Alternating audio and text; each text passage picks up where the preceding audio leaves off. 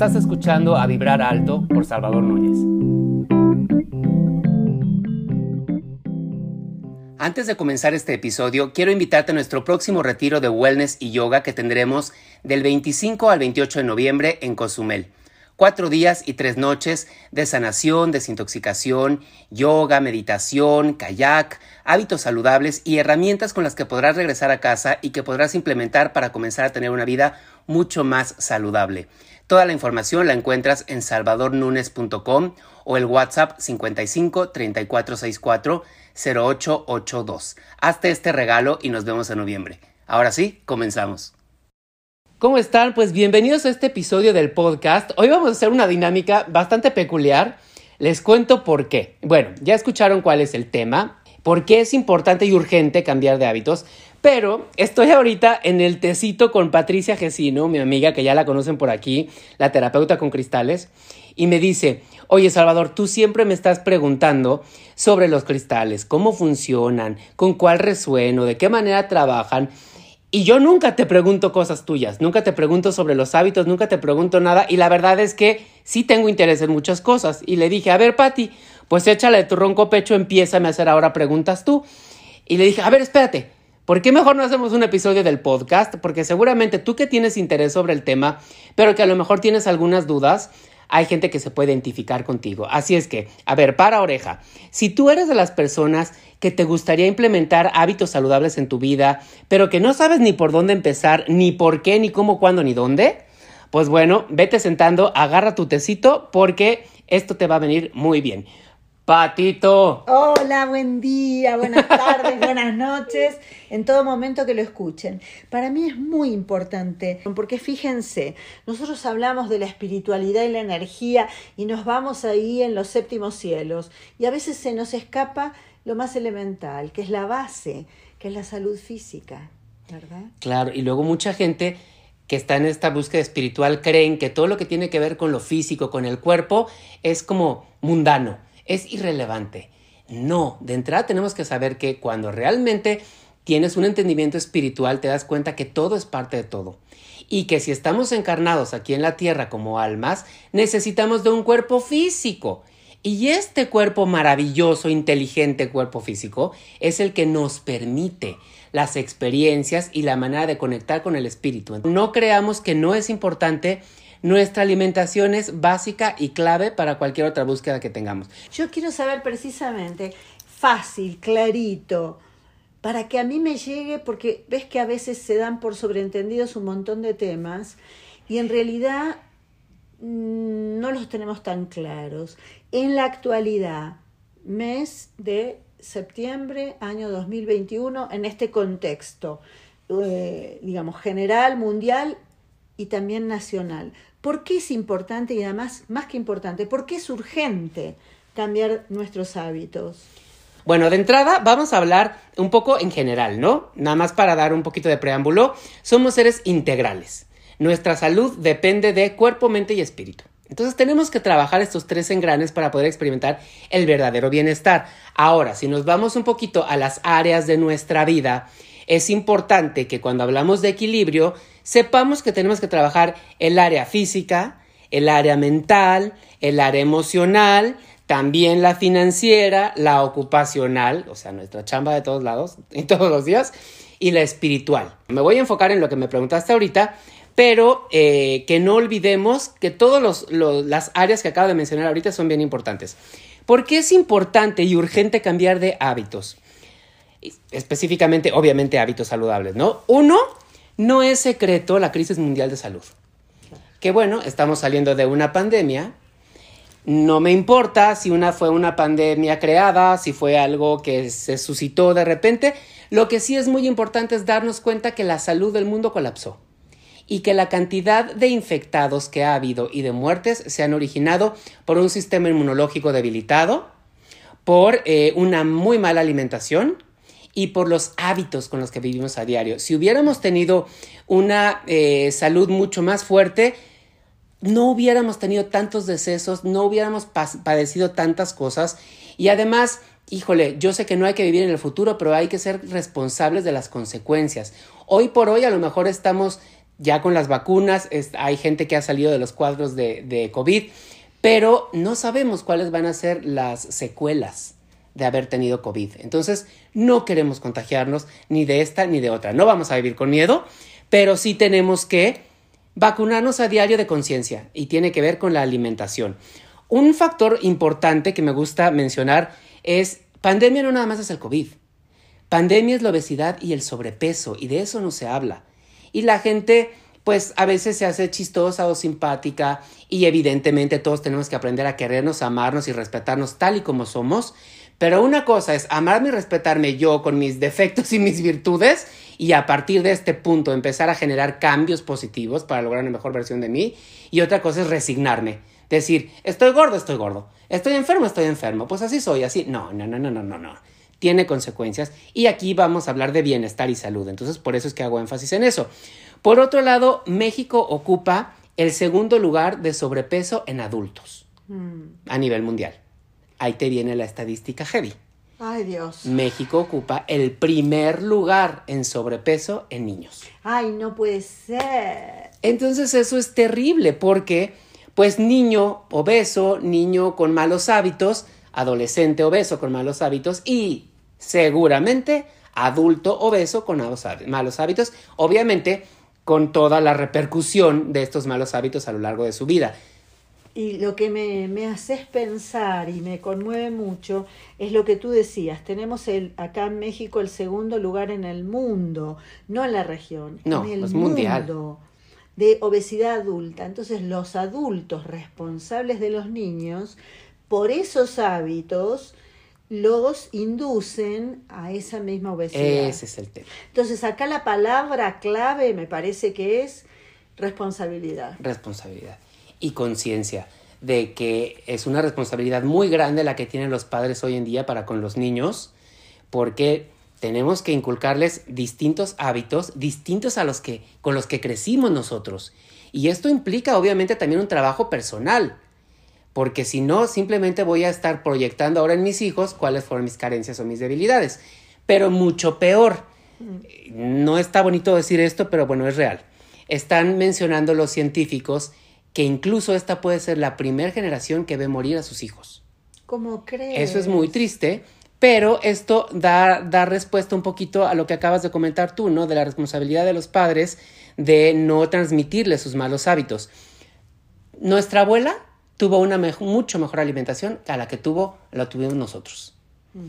Nosotros hemos tenido una mucha mejor alimentación a la que tienen ahora los niños.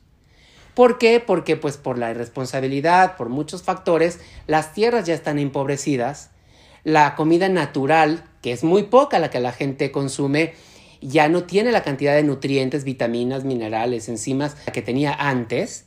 Por lo mismo, la calidad de la alimentación de los niños de hoy en día es mucho menor y sobre todo porque, pues, los pilares de la dieta moderna, lamentablemente, son eh, la comida chatarra, la comida rápida, el exceso de proteína animal, el exceso de azúcar, y eso ya ah, no nos ayuda. Claro, eso te quería preguntar justamente, porque de inmediato, al escuchar la palabra hábitos, uno se pone a pensar en el espacio donde va a ser más sencillo cambiar hábitos y donde va a ser más difícil para mí cambiar hábitos. Entonces, para ti, en tu proceso, ¿cuál fue el hábito que al cambiarlo fue el más importante de tu vida, el que generó un verdadero cambio en tu vida? Que tú puedas decir, bueno, suponte, una persona me puede decir dejar de fumar. Ok.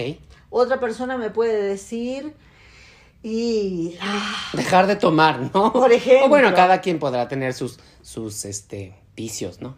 Claro, bueno, pero es que es un tema tan profundo, porque uno habla casi de una manera neutral utilizando la palabra hábito, pero sin querer queriendo sobrevuela la palabra adicción. ¿Y por qué digo adicción? Porque tú hablaste de los hidratos de carbono. Y tiene que ver. Ese, déjame, me voy ahorita a, a responderte la primera parte de la pregunta y después nos vamos con esa. Definitivamente sí. Una de las razones, si no es que la más fuerte, por la que yo empecé a estudiar, me certifiqué y bueno, ahora mi vida está en torno al bienestar, fue por necesidad, como siempre. ¿Por qué suceden las cosas en nuestra vida? Por necesidad, cuando no te queda de otra. Yo, espero que mucha gente se identifique con esto, yo consideré, tuve una vida muy sana.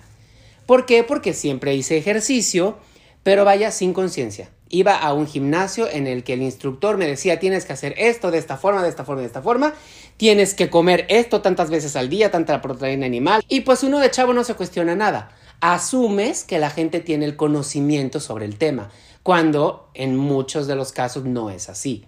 Entonces, pues bueno, yo creía que tenía una vida saludable porque por 15 años no entró a mi refrigerador ni a mi despensa ningún producto que no fuera light. Y yo creía que eso era saludable. Por otro lado, yo vivía comiendo exceso de proteína animal todos los días. Y eso acidifica el organismo y te vuelve incubadora de enfermedades. Hasta que colapsé. A los 42, 43 años eh, empecé con cuadros de fatiga crónica, ya no tenía fuerza, ya no tenía energía. Yo iba al gimnasio y verdaderamente ya le ponía unas mancuernas chiquititas a todos unos aretitos. Y te juro que sentía que se me tronaban los brazos, eh, no tenía ánimo, apatía y evidentemente empecé pues a deprimirme. Y yo pensé que pues ya estaba dando el viejazo, obvio, y que eh, pues de aquí para abajo. No. A nadie nos gusta. Y digo, sé que tenemos que aprender a aceptar los cambios, pero en este caso no fue así. Por aquí hay un, episodio del podcast en el que hablo sobre algunas experiencias con la ayahuasca, mm. que es una medicina ancestral, una medicina de poder. Y hoy en día, bueno, se menciona incluso que el nuevo despertar de la humanidad se va a dar gracias a la psicodelia, a todas estas medicinas que vuelven a tomar fuerza y parte de la naturaleza nos empieza a sanar con ellas. Pero bueno, yo tuve una eh, experiencia con la ayahuasca, justo cuando te digo que ya estaba mal de salud y, y con la debilidad y todo esto. Y lo que hace la medicina, le llaman la abuelita, es conectarte contigo mismo, pero conectarte con el todo. Empiezas a sentirte uno con la tierra, uno con la naturaleza, uno con todo lo que existe y particularmente en esta toma de medicina lo que yo recibí fue el mensaje de conéctate con la tierra, cambia tu alimentación, vive natural. Más claro imposible. Más claro imposible. Y se repetía constantemente durante mi viaje. Evidentemente le hice caso, empecé a cambiar mi alimentación, dije, fue la primera vez en mi vida que tomé una decisión alimentaria y, demás, no por vanidad, sino por salud, porque yo ya me sentía muy mal. Empecé a sacar todo, toda la... Eh, no comía azúcar, sino mucha, pero sí, todos los refrescos, todo eso se fueron, pero de mi vida. Empecé a comer mucho más verdura cruda y eh, empecé con la jugoterapia, empecé a experimentar cambios positivos. Y lo más maravilloso es que cuando empiezas a vibrar alto, empiezas a relacionarte con diferente tipo de información, con diferentes personas, con todo. Y en esta nueva vibración y este proceso de desintoxicación que estaba yo teniendo a través de mi alimentación, llegó información sobre el ayuno intermitente. Mm. Que ahí no te he acabado de convencer, pero ahí voy, ahí luego lo platicaremos. este, y gracias a este ayuno intermitente que empecé a experimentar primero de la mano de una nutrióloga, que fue muy importante eso, después ya yo, yo solito, realmente me volvió la energía, recuperé la fuerza, recuperé masa muscular, recuperé la emoción y dejé de ser el flaco, jeroso, cansado y sin ilusiones. Mm que ya venía haciendo. Entonces me di cuenta que no estaba dando el viejazo, estaba intoxicado. Oh, o sea, qué maravilla, me has dado así la respuesta. El primer hábito, el más importante es desintoxicarse. Desintoxicarte. Entonces ahí hay un universo de desintoxicarse de pensar feo, del pesimismo, del exceso de información en, en fake news o cualquier news, sí. Eh, de la tele de, desintoxicarse de mil horas con los electrodomésticos, celulares, de desintoxicarse de expectativas sociales.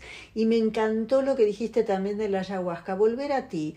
Es como si me hubieras dicho también, lo que es falso para mí se va a ir descarapelando y estoy encontrando algo que a mí, viste ese concepto tan, tan útil que es como esto que decimos, ¿no? Preservar la biodiversidad, y hablamos de plantas, pero también en cada uno de nosotros, porque tal vez a ti eh, ese proceso de exceso de proteína animal, claro que llegó un momento en que te perjudicó.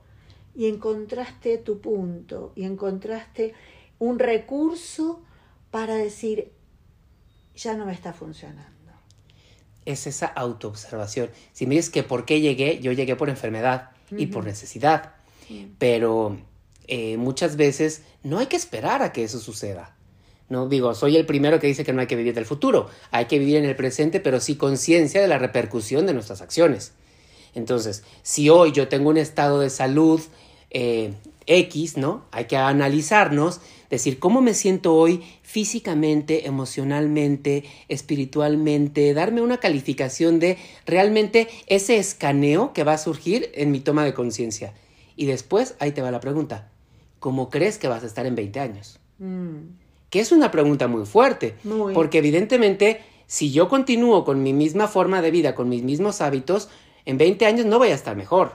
Si no he tomado conciencia de todo esto, en 20 años voy a tener una calificación mucho menor. Y esto puede llegar a implicar una enfermedad autoinmune, pueden eh, muchas enfermedades que no queremos en nuestra vida, que pueden mermar nuestra calidad de vida y las de nuestra familia y la de todos nuestros seres queridos. Todo en esta vida es una decisión.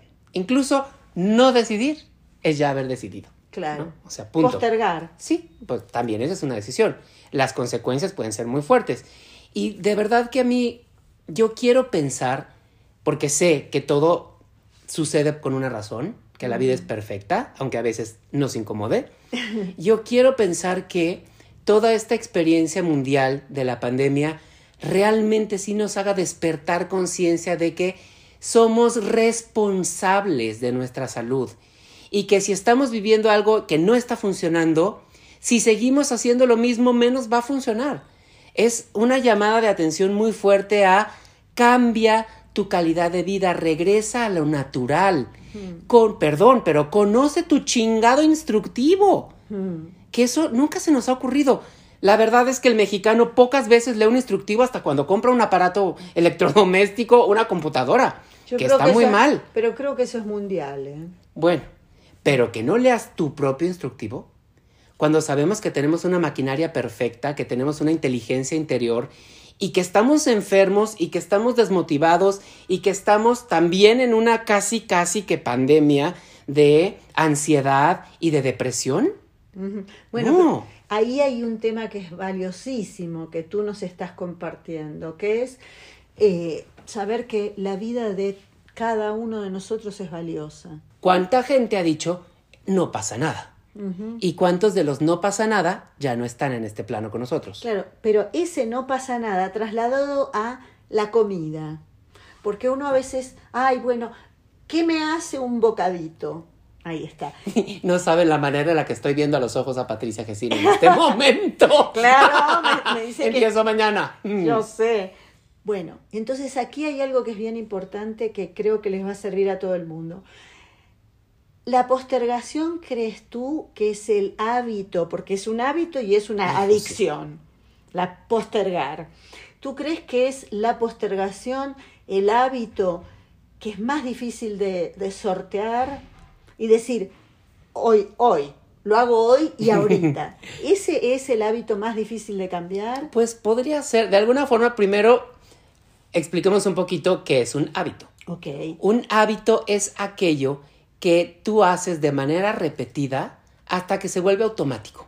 Okay. Ya no lo piensas. Por ejemplo, es un hábito agarrar el celular y no nos damos cuenta ni qué aplicación picamos, ni con qué rapidez, ni dónde estaban las teclas, ni nada, porque ya lo hacemos en automático, no nos damos cuenta. Y entonces reaccionamos desde ahí y eso es un hábito nuestra forma de alimentarnos, nuestra negatividad, nuestra forma de ver la realidad, nuestra forma de expresarnos de nosotros mismos, que a veces no es la más positiva, son hábitos. No lo pensamos, inconscientemente, fum, fum, fum, fum, y actuamos, ¿no? Entonces, sí puede ser uno de los hábitos más difíciles a vencer en un comienzo, pero yo diría que para poder cambiar un hábito, tenemos que enfrentarnos y reconocer nuestra ignorancia, sobre el tema, nuestra inconsciencia, el no haberle dado importancia hasta el día de hoy y sin embargo estar viviendo las consecuencias de no haberlo hecho, la apatía. La gente te dice, ay, pero si lo he venido haciendo toda mi vida, mi abuela lo hacía, A ver, Acuérdate que tu abuela tenía una mucho mejor alimentación, una mejor calidad de vida y tu bisabuela también. Entonces, cada generación que vamos viniendo estamos siendo más débiles. Pero tengo que darme cuenta que si mis hábitos no son saludables, tarde o temprano van a repercutir en mi salud. Y si tengo hijos, con muchísimo mayor razón. ¿Y cuál sería tu consejo de, de todo esto que nos estás compartiendo para para tomar una decisión y que sea hoy, sin llegar al diagnóstico, porque aquí hay una cosa que es muy interesante. El doctor me dijo que, entonces el poder lo tiene el doctor, la responsabilidad la tiene el doctor, me, me, hago la distraída, total el doctor no me ve y cuando regreso a la consulta con el doctor me dice, ay señora, pero ¿qué pasó? No sé, y sigo sin tomar la responsabilidad. Exactamente. Entonces, ¿cuál crees tú que es la actitud, la energía, el punto donde cambio mis hábitos, decido, hoy digo, bueno, familia, me junto en casa y les digo, sí.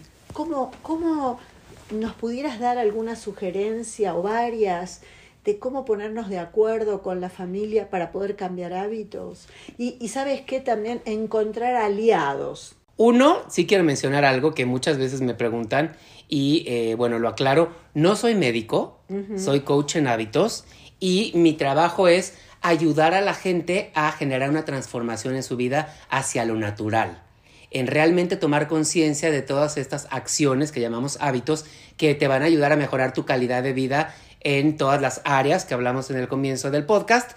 Y bueno, resumiendo a nivel físico, mental y espiritual. Entonces yo no diagnostico, yo no medico, esto obviamente es tarea de los médicos y sin ganas de juzgar ni de criticar, pero la verdad es que la mayoría de los doctores estudiaron, la medicina de hoy estuvo creada para curar las enfermedades no para prevenirlas. Ahí está. Y creo que estamos en un momento en el que hay que tomar responsabilidad de nuestra propia salud, invertir en ella. Invertir en tu salud, invertir en tu alimentación, en tus hábitos, es asegurarte calidad de vida. Como en la alimentación. Calidad, no cantidad. Entonces me dices que cuál puede ser eh, una, sugerencia. una sugerencia. Pues bueno, de entrada lo que decías, ¿Cómo puedo empezar a cambiar eh, a, mi familia, por decirlo así? Yo creo que no es el primer paso. El primer paso eres tú. Tú. Experimenta, infórmate, eh, contacta con alguien que tenga conocimiento sobre el tema. Incluso hasta cánceres en grado terminal, mm. en clínicas especializadas han sido sanados completamente a través de la jugoterapia y de muchas terapias alternativas. Si nuestro cuerpo se enfermó porque le dimos una mala gasolina, se intoxicó, si tú reviertes eso, si tú le das su propia medicina, si tú haces que el cuerpo vuelva a activar su poder de sanación, porque las medicinas no sanan, la medicina equilibra tu cuerpo y es tu cuerpo el que sana. Claro. Porque es inteligente. Si tú haces eso, vas a recuperar la salud. Entonces, el punto número uno es inspirar.